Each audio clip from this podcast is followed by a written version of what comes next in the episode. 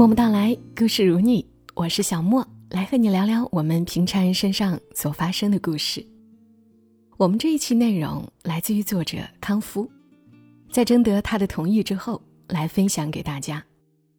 作者康夫也是一位很有趣的人，他同时也是一位编剧，出生于湖南，毕业于清华大学，学过新闻、历史、国际政治、小语种、电影和戏剧。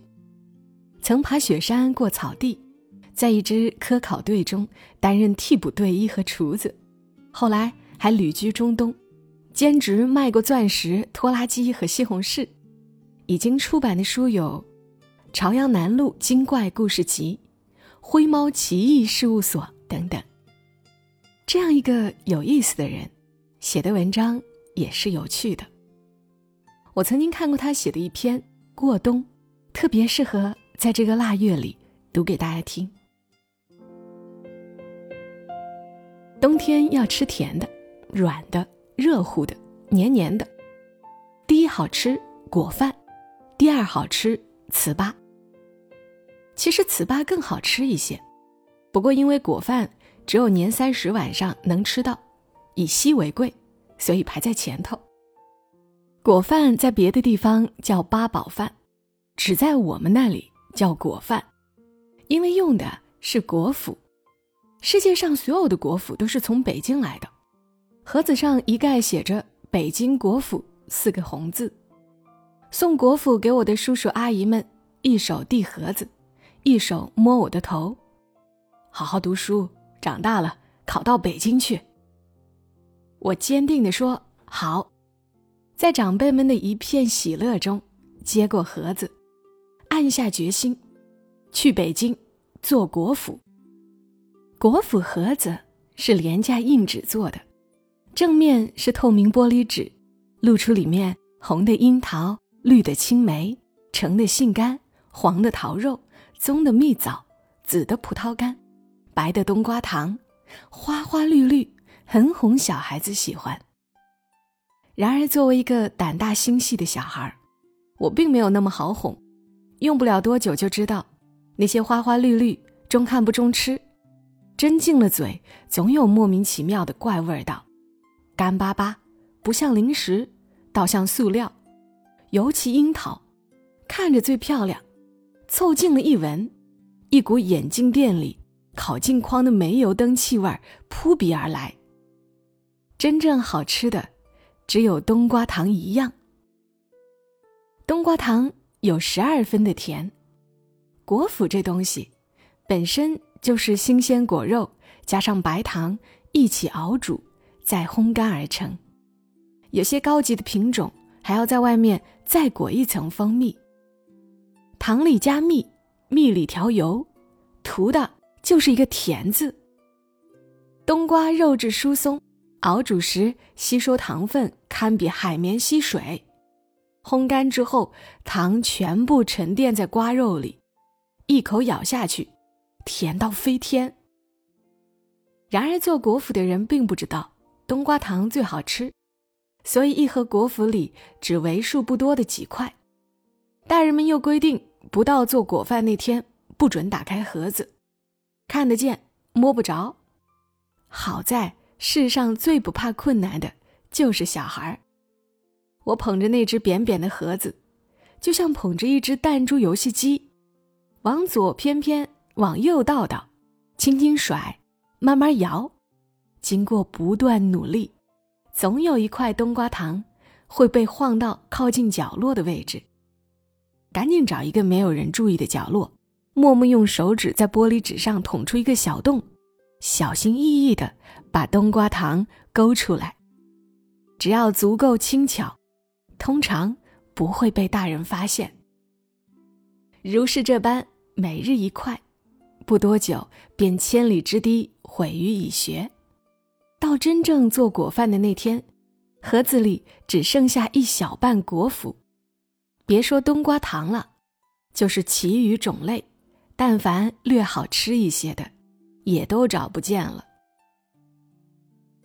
哎呀，怎么只剩这么点了？乡下老保姆看看我，是不是老鼠偷掉啦？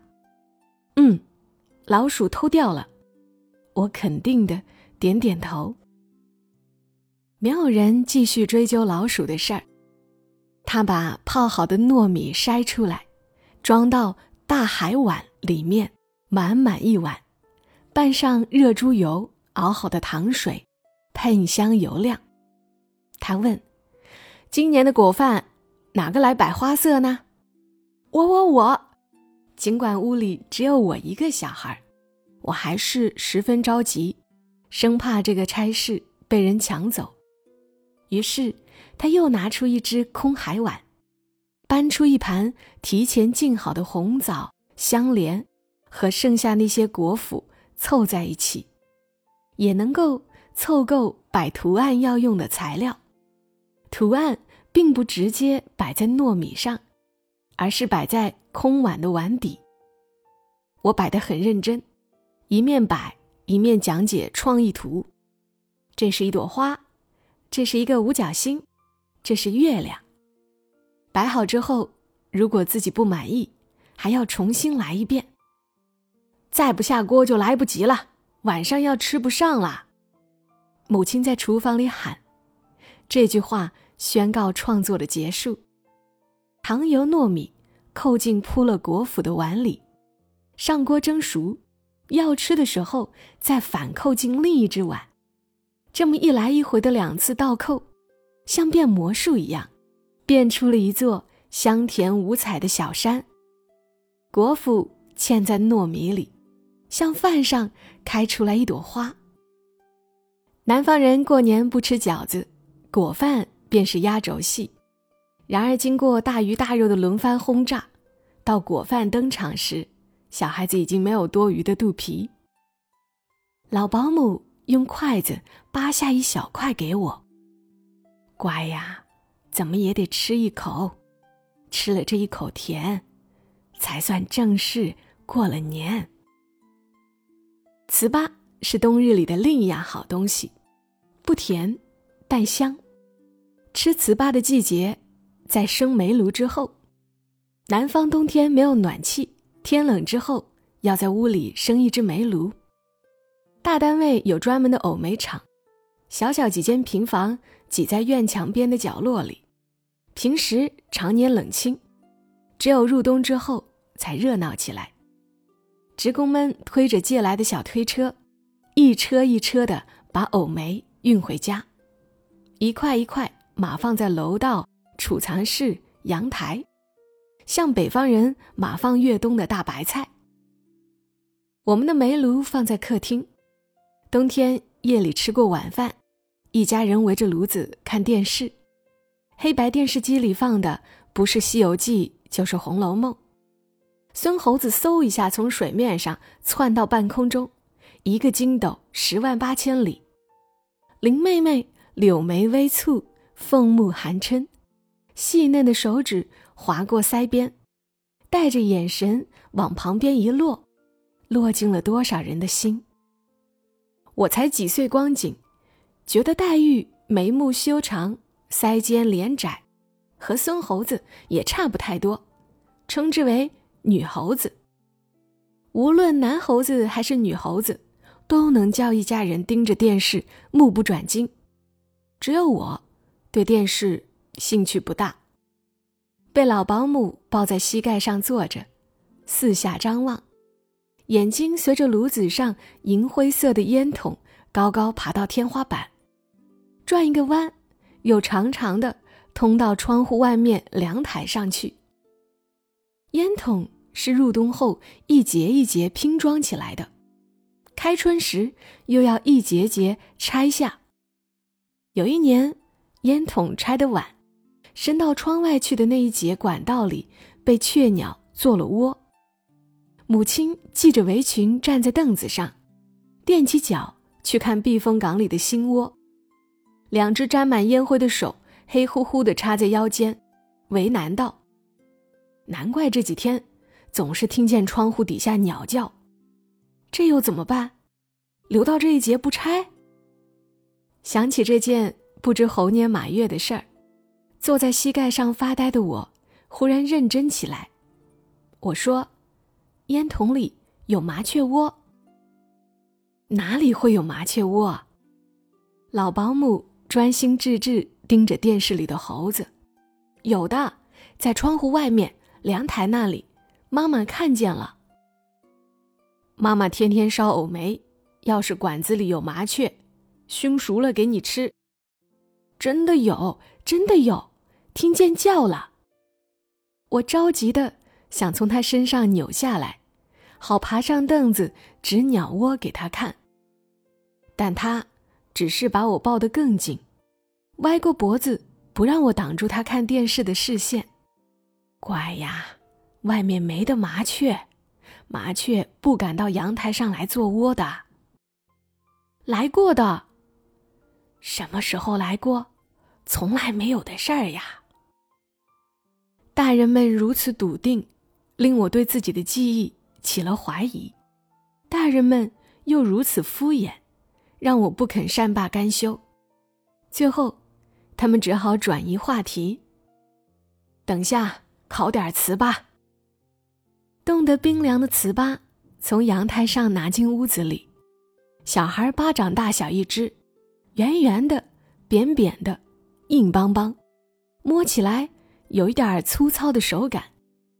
老保姆用火钳把炉子捅旺，盖上厚重的黑铁炉盘，糍粑一只只在炉盘上摆成一圈。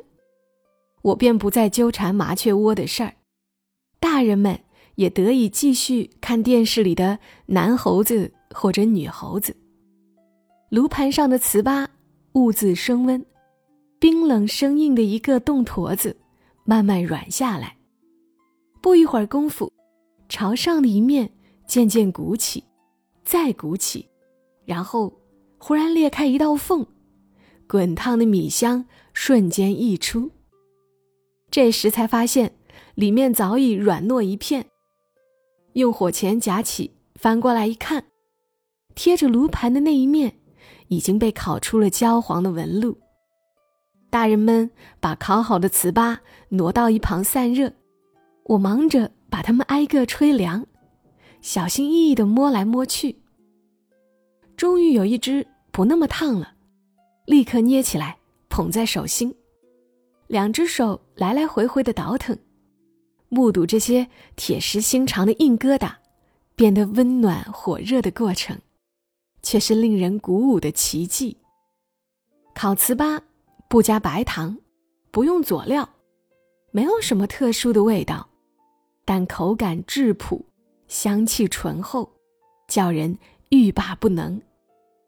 记忆中有一次电视里放《聊斋》，书生去寻小姐，发现小姐家的府邸变成了破屋废园，惊惶之中，一尾白狐。从柴门冲出，这情景把我吓了一跳，放声大哭。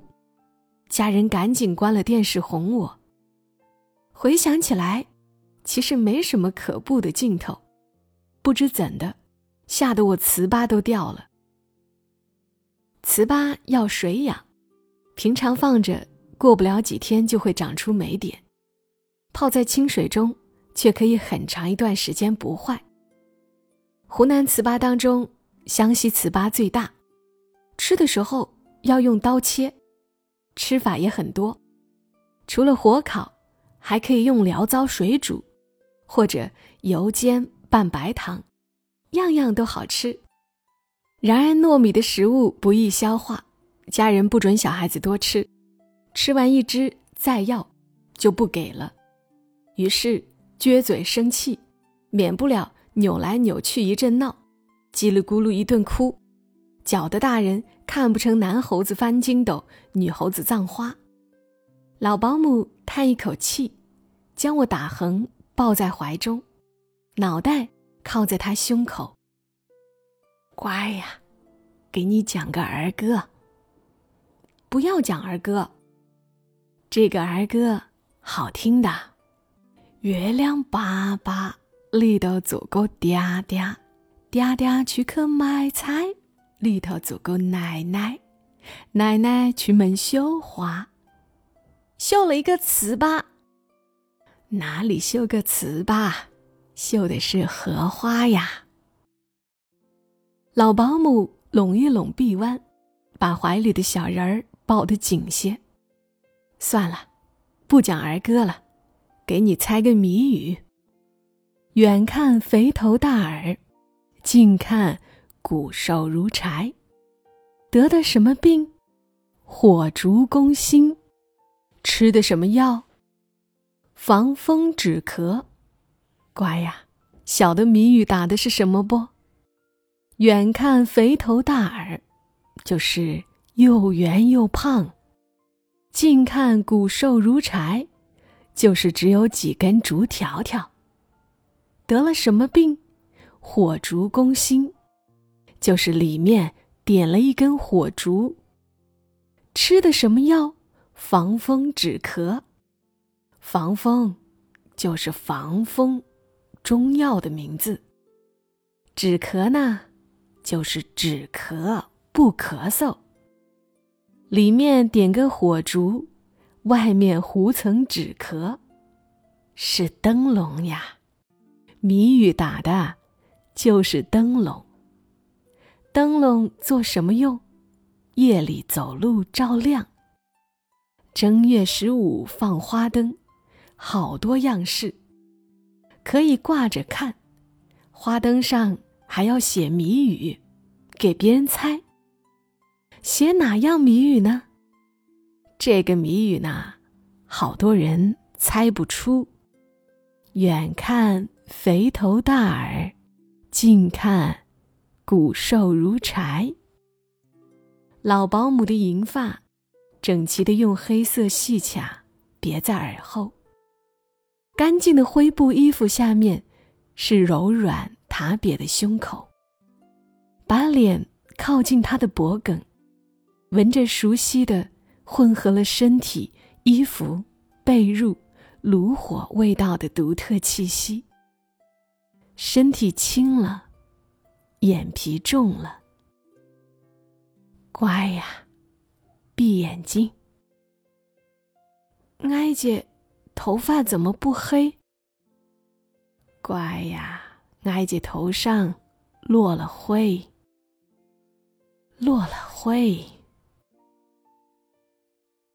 彼时我三五岁，他六十七八岁。每逢月底，母亲给他发了薪水。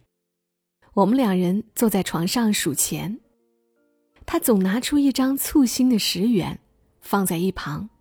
他说：“给乖仔留起，到北京读大学用。”我说：“好。”他又说：“去不去北京都可以，有没有出息都可以，只经常回来给我看看。”我说：“只有北京有国府。”其他地方没得，他叹一口气说：“北京远呀。”逐年逐月，他回乡时间渐长，来家日子渐少。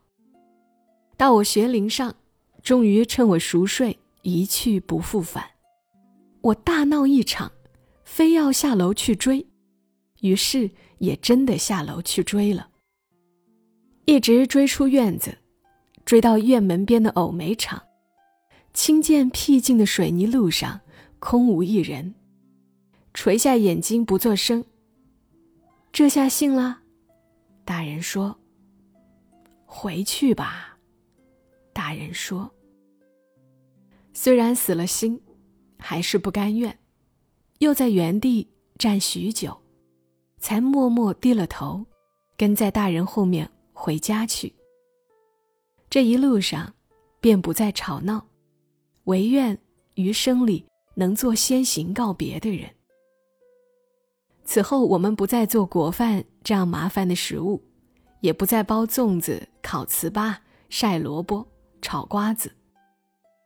好像他这一走，所有的年都过完了，童年也宣告结束。及至成年，江湖辗转。便如雪夜独行，风霜难免。好在那一炉明亮的火焰，仍在心头，守着心口一点光，便不畏惧看似永无尽头的冬夜。在他走后的二十多年里，我只在离开故乡前见过他一次。我定要去乡下寻他。父母想了许多办法，才找到地址。一家人坐了很久的车，辗转乡间。旧屋昏暗，檐下漏水。他坐在竹椅上，前面一片青翠和田。哀姐，我要到北京去了呀，去读书。十年未见，他已逐渐失去记忆，不再知道北京是哪里。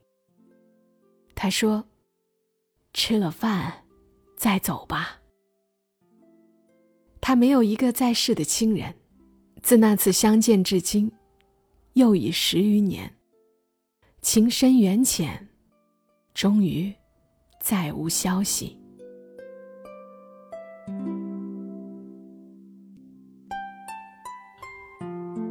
康复的文字就为大家读到了这里，非常有画面感。这些久远的、细弱的幼年记忆，竟成了心底里不灭的光。想来，我们总会对幼年时悉心照顾过我们的人。怀着深情，康复的文字是否让你想起了谁呢？你也想起了曾经记忆里的某些细节吧？只是每个地方过冬可能有些不一样。